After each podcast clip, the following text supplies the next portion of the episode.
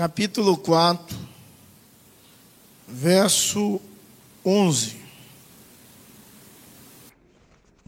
Não digo isto como por necessidade, porque já aprendi a contentar-me com o que tenho. Sei estar abatido e sei também ter abundância. Em toda maneira e em todas as coisas estou instruído, tanto a ter fartura como a ter fome, tanto a ter abundância como a padecer necessidade. Posso todas as coisas naquele que me fortalece. Todavia, fizestes bem em tomar parte na minha aflição. E bem sabeis também vós, ó Filipenses, que no princípio do Evangelho, quando parti da Macedônia, nenhuma igreja comunicou comigo com respeito a dar e a receber, senão vós somente. Porque também uma e outra vez me mandastes o necessário a Tessalônica. Não que procure dádivas, mas procuro o fruto que aumente a vossa conta. Mas bastante tenho recebido e tenho abundância. Cheio estou, depois que recebi de Epafrodito o que da vossa parte me foi enviado, como cheiro de suavidade e sacrifício agradável e aprazível a Deus. O meu Deus, segundo as suas riquezas, suprirá todas as vossas necessidades em glória por Cristo Jesus. Ora, a nosso Deus e Pai seja dada glória para todo sempre. Amém. Amém. Ele termina a sua carta dizendo a doxologia ao nosso Deus e Pai seja glória para todos sempre. Amém. Bom, irmãos, eu não sei de vocês, os mais velhos, que gostam de assistir lutas. E assistiu no passado luta de boxe. Não tinha luta de MMA. O que tinha no passado era luta de boxe, uma luta chamada luta de luta livre, que era ensaiada, tal, era era um espetáculo, não era uma, uma luta em si. Mas eu, adolescente, já chegando na juventude, lá na igreja presbiteriana de Estância, assisti uma luta de boxe que me chamou muita atenção entre dois caras, feras, no boxe. Um era Mike Tyson que tinha abandonado a fé naquele momento, tinha abandonado a fé em Cristo Jesus e tinha se tornado muçulmano. E o outro era um pastor batista chamado Evandro Holyfield. Alguém lembra disso? Aí Jota já lembra, graças a Deus. Eu não sou tão velho. e é, a luta justamente foi essa. Mordeu o Mike Tyson mordeu a orelha de Evander Holyfield e perdeu. Mas eu, novinho na fé, naquele período, e aí Jota já era crente, com certeza, e com pouco conhecimento de Deus, ouvi Evander Holyfield subir no ringue e no seu calção tinha Filipenses 4, 13. PH 4.13. E aí eu disse: Mike Tyson vai apanhar. Deixou Jesus. E o outro é crente. E aí eu não sabia o que era Filipenses 4.13. Depois você olha isso que vai ter no vídeo no YouTube. Aí o versículo era esse: Tudo posso naquele que me fortalece. Se eu fiquei agora sim, ele vai e panhou mesmo. Mas não foi por conta disso. Porque o versículo bíblico não quer ensinar isso. Não quer ensinar que em Cristo somos super-homens. E que em Cristo tudo eu posso naquele que me fortalece. Não é assim. Muitas pessoas pensam assim. Como eu já pensei assim no início da minha fé cristã. Imaginei que era algo que trazia poder. Então, se eu for fazer algo, eu vou dizer assim: tudo posso naquele que me fortalece e vai dar certo. Vai. Sim ou não? Como Edir Macedo pergunta. Edir Macedo pergunta: sim ou não? Não vai. Ou até vai. Mas não é a ideia do versículo que eu posso fazer tudo em Cristo que me fortalece. Essa não é a ideia. A ideia é que Paulo, ele passou por escassez e também por abundância, e ele sabe viver contente diante de Deus em qualquer momento. E ele diz: Tudo posso naquele que me fortalece. Ou seja, em meia dificuldade, eu conto com a ação de Deus, com o poder de Deus, com a paz de Deus. Em meio à bonança, eu conto com a ação de Deus. E em Deus é a minha certeza, a minha garantia, a minha esperança. Essa é a ideia. Não é uma ideia de força. Tem gente que não pode comprar alguma coisa e diz: tudo posso naquele que me fortalece. E eu vou comprar porque eu sou filho do rei. Vai dar se dar mal, porque o texto não ensina isso. Precisamos então entender de fato o que o texto nos ensina. Houve uma proposta aqui com os irmãos de estudarmos Filipenses, o livro inteiro, e o tema dessa série foi a vida centrada em Cristo. E nós citamos o propósito do livro. O apóstolo Paulo, ele queria agradecer aos, à igreja em Filipos, a sua generosidade, a oferta que aquela igreja tinha mandado para o apóstolo Paulo. Ele estava em prisão e lá ele recebeu uma oferta generosa por mão de Epafrodito. Mas ele tem com intuito, nessa carta também, alertar a igreja os perigos que elas estavam enfrentando. E o primeiro perigo é uma quebra de comunhão. E eu fico pensando que todos nós enfrentamos esse perigo, esse primeiro perigo, a quebra de comunhão. Todos nós enfrentamos e passamos por esse perigo em nossa vida, em nossa história.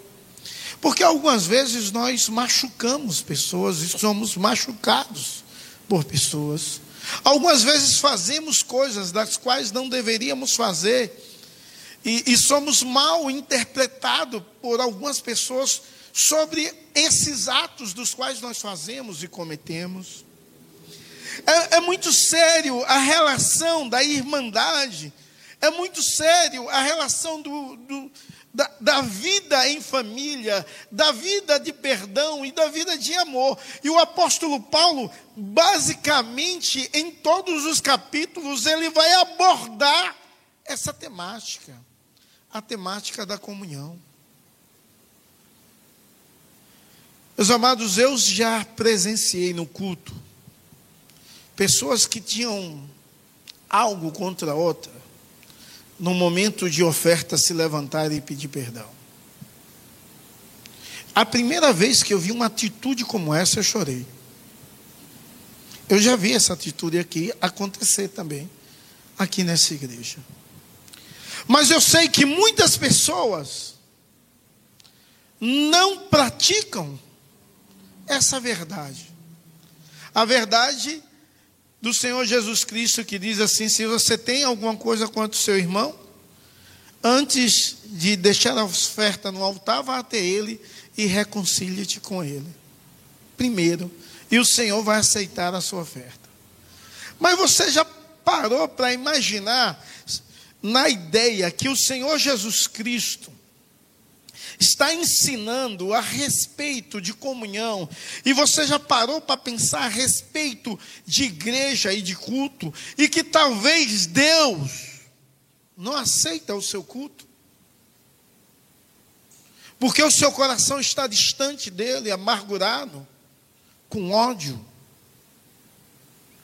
Quando nós lemos o capítulo 4, a introdução, o apóstolo Paulo, ele já lança luz a essa ideia de quebra de unidade. Ele roga às duas senhoras que andem concordemente no Senhor. Duas senhoras que viviam a brigar e talvez a falar mal uma da outra, falando nisso. A igreja tem de aprender, aprender, a, aprender a orar por quem te persegue. A igreja tem de aprender a não falar mal dos nossos irmãos. Nem das empresas dos nossos irmãos. Se você tem alguma coisa contra algum irmão que está em plena comunhão com a igreja, ou contra ele, ou contra o trabalho dele, sabe o que você faz? Uma denúncia por escrito. Se não se resolver. Porque o ideal, em Mateus 18, que é a regra da unidade, é se você tem alguma coisa contra o seu irmão, vá falar mal dele para outra pessoa. O texto diz assim, não é verdade? Não. O texto diz assim: vá até ele, vá até a pessoa, converse com a pessoa a respeito dos seus sentimentos. Se a pessoa não te ouvir, leve alguém. E se ela mesmo assim não ouvir, e se for um caso na igreja, você leva no conselho uma denúncia formal. Mas nós não fazemos isso. Sabe o que, é que a gente faz? A gente pensa assim: o conselho tem de saber tudo. O conselho não sabe tudo. Não é onisciente, mas Deus sabe tudo e sabe o seu coração. O conselho tem de resolver tudo. Não é verdade. Você tem de aprender a resolver algumas coisas. E se você tem algo contra alguém, vá até a pessoa. É assim que se resolve. A vida cristã é vivida desse jeito. E aí ele vai falar sobre uma outra parte do propósito do livro, é, que é a questão das heresias doutrinárias, que estão muito pesada naqueles dias e agora muito mais.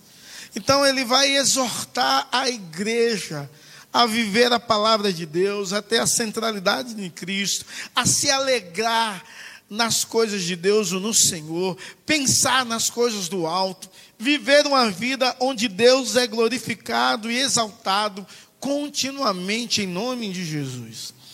E quando o apóstolo Paulo fala todas essas coisas, e chega exatamente no verso 10 a 20, nós lemos do verso 11 a 20, quando ele chega no verso 10 a 20, ele começa a tratar e de novo fazer a primeira coisa que ele faz, agradecer à igreja agradecer à igreja o donativo que a igreja tava, tinha dado, o donativo que a igreja tinha expressado, a bondade daquela igreja, o amor daquela igreja para com a vida do apóstolo Paulo.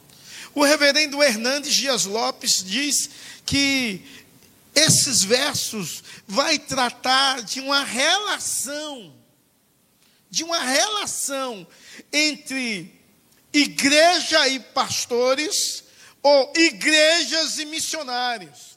Uma relação maravilhosa, aonde a igreja honra a sua liderança e a liderança é agradecida à igreja. E, e, eles, e ele vai tratar e pregar, e prega divinamente, a respeito desses versos dos quais nós lemos, em nome de Jesus e para a glória do Senhor. Porém, eu acho que esse texto vai tratar de uma outras coisas, um pouco mais diferente, não só da relação. Imagino que trata, imagino que sim, que esse texto ensina de fato essas verdades da relação do líder e liderado, da relação da igreja com missões, da obrigação da igreja em sustentar a obra de Deus e da dedicação do obreiro e gratidão à igreja, o apoio, o sustento é, por tudo recebido. É claro que outros autores vão abordar outra ideia desse texto. E eu gostaria de abordar nessa noite uma outra ideia, mas eu sei que essa ideia é muito forte. E, e, e a ideia que eu quero abordar é a ideia de contentamento. E eu quero ministrar ao meu e ao seu coração sobre o segredo do contentamento. Sabe qual é o segredo do contentamento? Sabe qual é o segredo de viver contente na escassez, na enfermidade? Sabe qual é o segredo de ficar contente em qualquer situ situação ou circunstância da vida? Quando nós cremos em um Deus que nos fortalece. Quando acreditamos no Deus que dirige a nossa história quando confiamos na manifestação gloriosa e majestosa do poder de Deus, quando entendemos essa verdade, nós, nós como povo de Deus, nós vivemos contentes. Vivemos felizes, independente da circunstância situação ou circunstâncias das quais eu e você vivemos ou passamos. Somos felizes em Deus que nos fortalece, porque as nossas vidas estão seguras no Senhor. E a falta de contentamento, de satisfação é uma praga. É destrutiva, é danosa, causa males terríveis na vida de um ser humano. E nós poderíamos citar muitos males que causa, mas pelo menos eu quero te dar um: falta de gratidão. Quando a pessoa não está contente, ela olha para a vida, só as coisas ruins, e ela deixa de ser grata a Deus. E ela começa a ver a vida como uma tristeza, um fardo pesado, algo dolorido, algo que não traz alegria nenhuma e só começa a viver e olhar por essa perspectiva. E a ideia do apóstolo Paulo de gratidão é totalmente diferente. Paulo agradece à igreja de Filipos a oferta generosa e, e faz uma comparação em três aspectos extraordinários. O verso 10 ele traz a ideia de um renovo, de uma árvore que brota, de, uma, de um surgimento de vida. O verso 14 ao 17 traz a ideia de um investimento, ou seja, o melhor investimento, a obra de Deus. O verso 18 fala de um sacrifício, e, e esses são sacrifícios.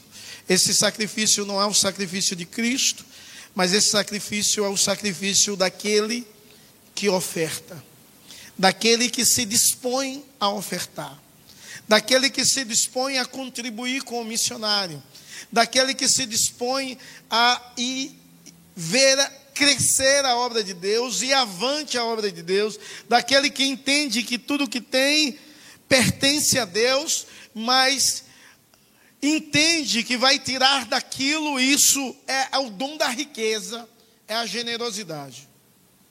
A riqueza se constitui na generosidade, no amor, na voluntariedade, no ofertar, no dar. E isso é magnífico. Mas eu entendo que o apóstolo Paulo, quando ele fala do contentamento, a ideia dele era ir de encontro à cultura grega naquele período e quebrar todas as barreiras que existia no pensamento grego e trocá-lo pelo pensamento cristão, retirando toda a ideia contraditória da filosofia regente. Então, a ideia dele é uma ideia de ensinar a verdade de Deus a partir de uma palavra muito comum na igreja de Filipos, que tinha a tradição, a cultura grego-romana. Então, quando ele vai expressar essa ideia, esse termo, que em português não aparece sobre contentamento, traz por si a, a ideia de ir de encontro ao pensamento estoico. E esse pensamento estoico imaginava que o homem era absolutamente independente de tudo e de todos. E quando ele atingia um estado por si mesmo, onde ele não necessitava de nada e nem de ninguém, ele estava extremamente em um estado de contentamento. A diferença entre o pensamento estoico e o pensamento bíblico que Paulo está ensinando àquela igreja. E aí ele está rebatendo um pensamento herético, cultural, mas que moldava a igreja de forma contraditória aos princípios de Deus e à verdade de Deus. O apóstolo, fa, o apóstolo Paulo não fala de independência, mas fala de dependência. E a ideia de dependência é dependência de Deus. Tudo posso em Cristo que me fortalece. Para o estoicismo, o contentamento era uma realização humana e para o apóstolo Paulo, o contentamento era algo divino, era algo expressado por Deus, era algo que não dependia de nada e de ninguém, mas sim do Todo-Poderoso.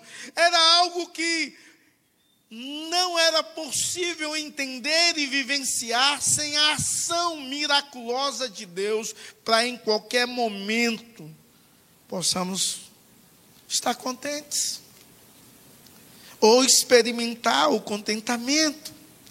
Então, essa é a ideia de gratidão por trás de tudo, a ideia de entender que tudo vem de Deus, que tudo procede de Deus. E aí ele diz: aprendi a viver contente.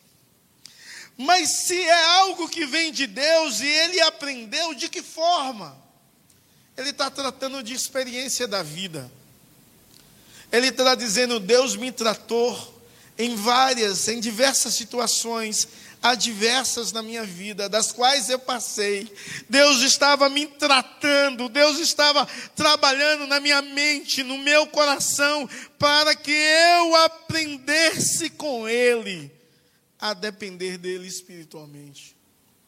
Para que eu aprendesse com Ele a viver contente em qualquer circunstância para que a minha esperança e expectativa não pudesse se limitar a esse mundo, mas sim a Deus.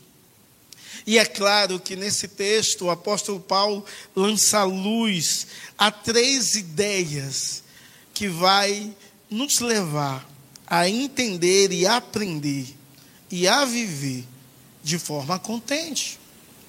E a primeira é a providência soberana de Deus. Ele entende que tudo que ele recebeu daquela igreja, e ele é grato aos irmãos daquela igreja, é uma ação de Deus na vida dele. Então, ele acredita na providência de Deus, na ação de Deus, no milagre de Deus, no poder de Deus, que agiu na mente e no coração daqueles irmãos, fazendo com que aqueles irmãos doassem a ele. Essa é a ideia do verso 10, 11, 12 e o complemento do 13. Essa é a ideia singular e extraordinária de um Deus que prover todas as coisas, e se Deus prover tudo e dirige tudo, e se Deus me ama, se Deus me guarda, Ele sabe o que é melhor para a minha vida, mesmo os momentos de dores, de dificuldades, eu posso contar com a provisão de Deus. E, e a ideia da palavra provisão vem do latim é antes de o vídeo, ou antes de ver, ou a ideia de ver a ação de Deus, antes dela acontecer, e aí traz em si uma ideia de fé, muito grande, firmada.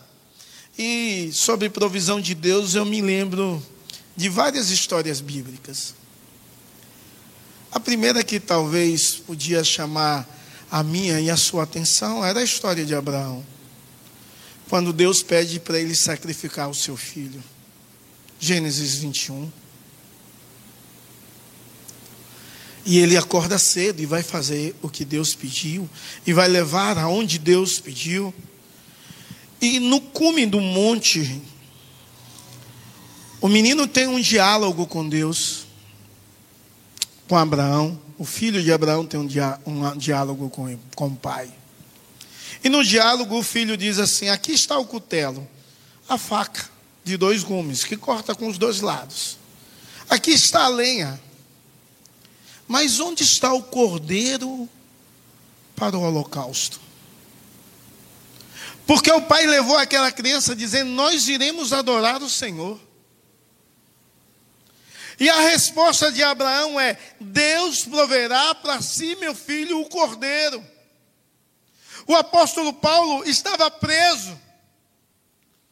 E ele podia contar com a provisão de Deus, com o sustento de Deus. Nesse momento da história, ele estava preso na sua própria casa, uma casa alugada. Então ele precisava de doações, de donativos, de pessoas que contribuíssem, mas acima de tudo, ele acreditava no poder de Deus, no Deus da providência, no Deus que provê todas as coisas. Se falarmos da providência de Deus, eu duvido que um crente, eu duvido, porque todos nós experimentamos, mas eu vou falar do povo de Deus não experimentou dezenas, centenas de vezes a provisão de Deus contínua sobre a sua vida. Do nada. Surgiu a provisão de Deus da onde você menos esperava, Deus agiu com seu poder, com sua graça, com seu favor, com seu amor. O que o apóstolo Paulo está experimentando daquela igreja, aquela doação, é a provisão de Deus, é a ação do Deus Todo-Poderoso na vida dele. E ele compreende isso, ele entende essa verdade. Então, qual é o segredo do contentamento? O segredo do contentamento é acreditar que o nosso Deus é o Deus da provisão. Esse é o segredo. Sem falar da história de José do Egito, que foi um cara totalmente criticado pelos seus irmãos, vendido pelos seus irmãos, mas você não vê no relato bíblico ele murmurar, ele reclamar, ele é vendido como escravo, ele trabalha com excelência, como se fosse para Deus, ele sobe de cargo lá na casa do seu chefe, ele depois é defamado injustamente, ele é enviado para a cadeia, lá na cadeia ele entende que é instrumento de Deus, e ele vê continuamente a provisão de Deus, e no final da vida, ele entende que toda a prosperidade que ele tem foi da mão de Deus com um propósito de abençoar o povo de Deus. Imaginem se todos nós pensássemos assim: que tudo que temos e todo o dinheiro que Deus nos deu e nos dá é fruto da provisão de Deus, aonde Deus nos levou, é a ação de Deus com o intuito de abençoar o povo de Deus, de manter a vida da descendência de Deus, de manter a obra de Deus, de abençoar a igreja de Deus, de abençoar os missionários, de abençoar todos aqueles que vivem para a glória de Deus. Essa é uma ideia perdida na mente e no coração de muitos, por isso não vive contente. A pessoa é tremendamente abençoada, mas não vive contente. Muita gente na igreja, irmãos, não sabe agradecer. Muita gente na igreja vive a reclamar. Tem gente que tem um carro e diz: Olha, o meu carro é velho. E quem não tem? Tem gente que tem uma casa e acha que a sua casa não é boa. E as bilhões de pessoas que não têm casa. Tem gente que come algumas coisas simples e começa a reclamar o tempo todo e não consegue enxergar a bondade de Deus, a provisão de Deus em suas vidas contínua e diária. Eu já cheguei em vários lugares, em diversas casas, de pessoas que reclamavam o tempo todo. O tempo todo. E eu, eu sei que todo mundo tem dificuldades, todo mundo passa por provações, independente da, da posição e da classe social, todo mundo passa por dificuldades. Mas é necessário, em nome de Jesus, aqueles que entendem que é necessário viver contente, agradecidos, é necessário acreditar na provisão de Deus na ação do Deus que provê todas as coisas, na ação do Deus que cria do nada. Isso é viver por fé e acreditar que o nosso Deus é um Deus que age com poder e graça. Se Deus já fez na sua vida, Ele é poderoso para fazer mais e mais. Ele é um Deus, Ele deseja que a sua igreja possa ser agradecida, a sua igreja possa glorificá-lo, exaltá-lo, bendizê-lo pela sua infinita bondade, pelo seu amor, pela sua santa riqueza. Uma outra coisa que nos faz viver o contentamento é quando nós experimentamos o poder infalível de Deus. O verso 13 diz: Tudo posso naquele que me fortalece. Tudo posso no Deus que tem é poderoso para fazer um milagre, e se ele não fizer, ele vai estar comigo todos os dias, e é necessário entender que Deus não garante prosperidade, mas Deus garante que você não vai morrer de fome, por exemplo, ou passar necessidades. Deus garante isso. Então, quando você acredita no poder de Deus, na ação poderosa do Senhor e Salvador Jesus Cristo, acredita que é o poder de Deus que te sustenta, que te abençoa, que te guarda, que te leva e que te faz ou não faz, mas está contigo todos os dias, agindo sempre. Você pensa de outro jeito e você pode ser contente. Você pode dizer, Deus, muito obrigado por esse dia. Você pode comer feijão puro e agradecer pelo feijão. Porque muita gente não tem feijão para comer, por exemplo. E se você não gosta de feijão e comer só arroz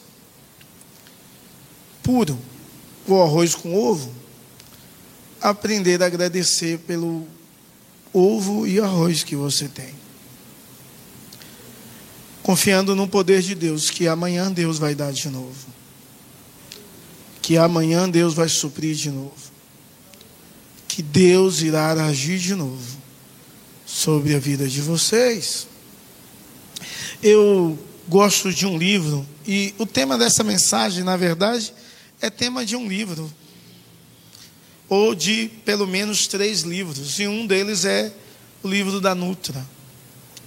Mas eu gosto de um livro que não é mais editado, chamado Psiquiatria de Deus. E algumas pessoas do passado já leram.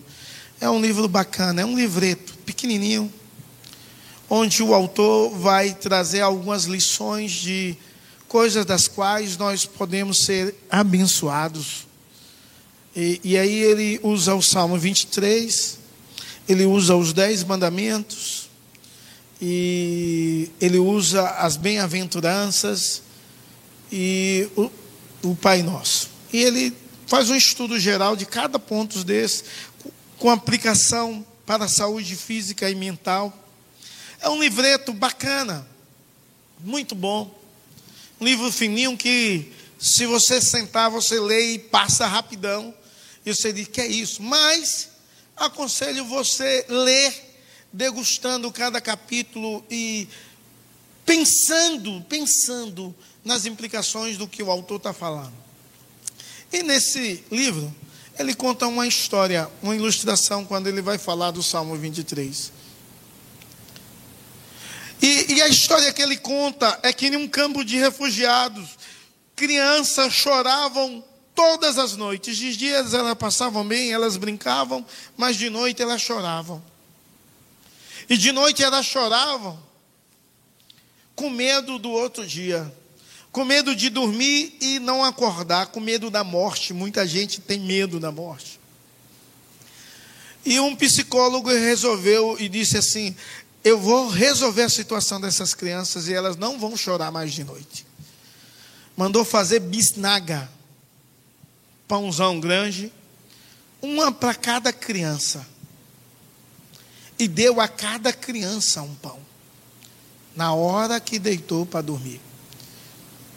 E as crianças abraçavam o pão e dormiram tranquilo, porque sabia que no outro dia elas não iam passar fome, no outro dia elas tinham algo para comer, pelo menos uma bisnaga. Sabe, quando nós acreditamos no poder infalível de Deus, nós não precisamos de coisas humanas palpáveis que venham a mim dar segurança. Se a minha segurança é no poder de Deus, é na ação de Deus, é, é no milagre de Deus, eu tenho de acreditar nisso. Eu tenho de confiar nessa verdade. Eu tenho de descansar o meu coração no Deus que tudo pode, no Deus que age, no Deus que vai prover o amanhã para mim, no Deus que cuida dos passarinhos e não deixou nenhum deles morrer de fome. Vai agir na minha vida assim, desse jeito. É necessário acreditarmos também para vivermos contente na promessa imutável de Deus. E o verso 19 vai nos incentivar e nos ensinar a acreditar na promessa imutável de Deus. O verso 19, ele diz assim a palavra de Deus: "E o meu Deus, segundo a riqueza em glória, há de suprir em Cristo Jesus tudo aquilo que vocês precisam. O meu Deus, segundo a sua riqueza em glória, há de suprir em Cristo Jesus tudo aquilo que vocês precisam. Sabe o que o apóstolo Paulo está dizendo àquela igreja? O contentamento não está no estoicismo está na confiança de Deus. O contentamento está em Deus. Então vocês devem dar, não por desejo de autossuficiência ou riqueza, ou para ser visto, mas vocês devem dar, confiando que Deus vai suprir as vossas necessidades. Essa é a ideia essa é a característica marcante do que é viver contente em toda e em qualquer situação. A igreja do Senhor Jesus precisa, através da experiência que algumas vezes é dura, nos leva a sofrer, a chorar, aprender o contentamento, confiando na provisão de Deus confiando no poder infalível de Deus e acreditando na promessa imutável do Deus que vai suprir todas as nossas necessidades, no Deus que cuida de cada um de nós, no Deus que está conosco todos os dias, até a consumação do século. Então, depois de falar essas verdades, ele termina com a doxologia, exaltando a Deus, e ele volta a saudar o povo e agradecer ao povo. É interessante essa carta onde o apóstolo Paulo nos, nos ensina que é necessário ter uma vida centrada em Cristo, é necessário viver para a glória de Deus, é necessário viver acreditando, confiando é, na, no poder, na palavra, nas promessas, na provisão de Deus continuamente sobre as nossas vidas. Mas o que aprendemos aí nesses quatro meses com alguns domingos, dos quais não pregamos sobre Filipenses. O que aprendemos sobre esse livro?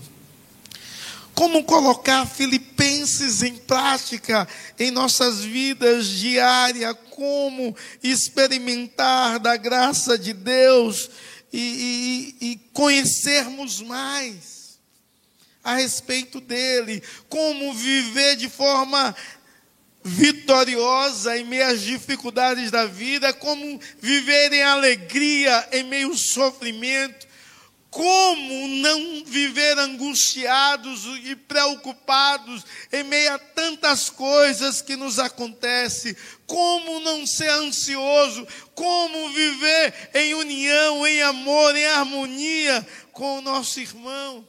O apóstolo Paulo nos ensina tudo isso nesse livro.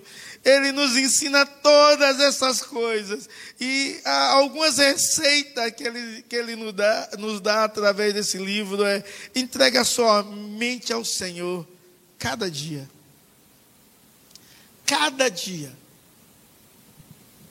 Acorde, ore e diga: Senhor, vem ser com minha mente com os meus pensamentos, com minha forma de pensar. Em segundo lugar, permita que o Espírito Santo renove a sua mente pela palavra de Deus. Então, depois de orar, vá ler a palavra. Prática tão maravilhosa que a igreja tem negligenciado. Leia a palavra de Deus. Você quer ser abençoado, ore, depois leia a palavra. Faça isso diariamente, continuamente. A orar, peça a Deus que eh, dê submissão, determinação em submissão. Uma atitude espiritual sempre que a sua fé for confrontada. Sempre que você coloca a palavra ou Deus em choque, em xeque. Fique atento aos seus pensamentos ao longo de, do dia e permita fazer uma alta análise diariamente. Igual cantamos hoje, vê se há em mim algum caminho mal. Faça um balanço da sua vida, da sua situação, da sua espiritualidade. Renove a sua mente com as coisas de Deus. Coloque na sua mente o que é bom, agradável, perfeito, que traz paz. Quando você perder uma oportunidade, glorifique a Cristo.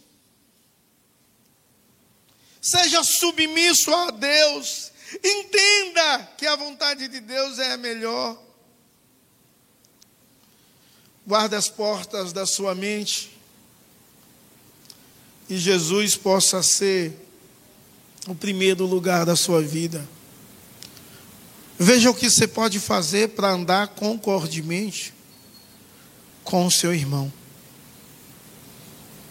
Acredite que a provisão soberana e o amor de Deus imutável e a promessa imutável de Deus estão todos os dias sobre a sua vida e agradeça a Deus por cada dia, por cada situação adversa ou de alegria. Glorifique a Deus, enalteça, exalte ao Deus que tudo pode, ao Deus que tudo faz, ao Deus que é Senhor. A ideia do apóstolo Paulo era ensinar essa igreja a viver essas verdades. Verdades essas que eu e você precisamos vivenciá-la todos os dias. Eu tenho de cultuar a Deus todos os dias com a minha vida, com a minha prática. Então comece com Deus, orando, lendo a palavra. No meio do dia, quando vem aqueles maus pensamentos, pensamentos confusos, pecaminosos, enche a sua mente das coisas de Deus. Viva em harmonia, viva em paz. E creia na provisão, creia no amor, no poder de Deus e nas promessas de Deus, que todas irão se cumprir sobre a sua vida. Em nome de Jesus. Vamos ficar em pé? Vamos orar?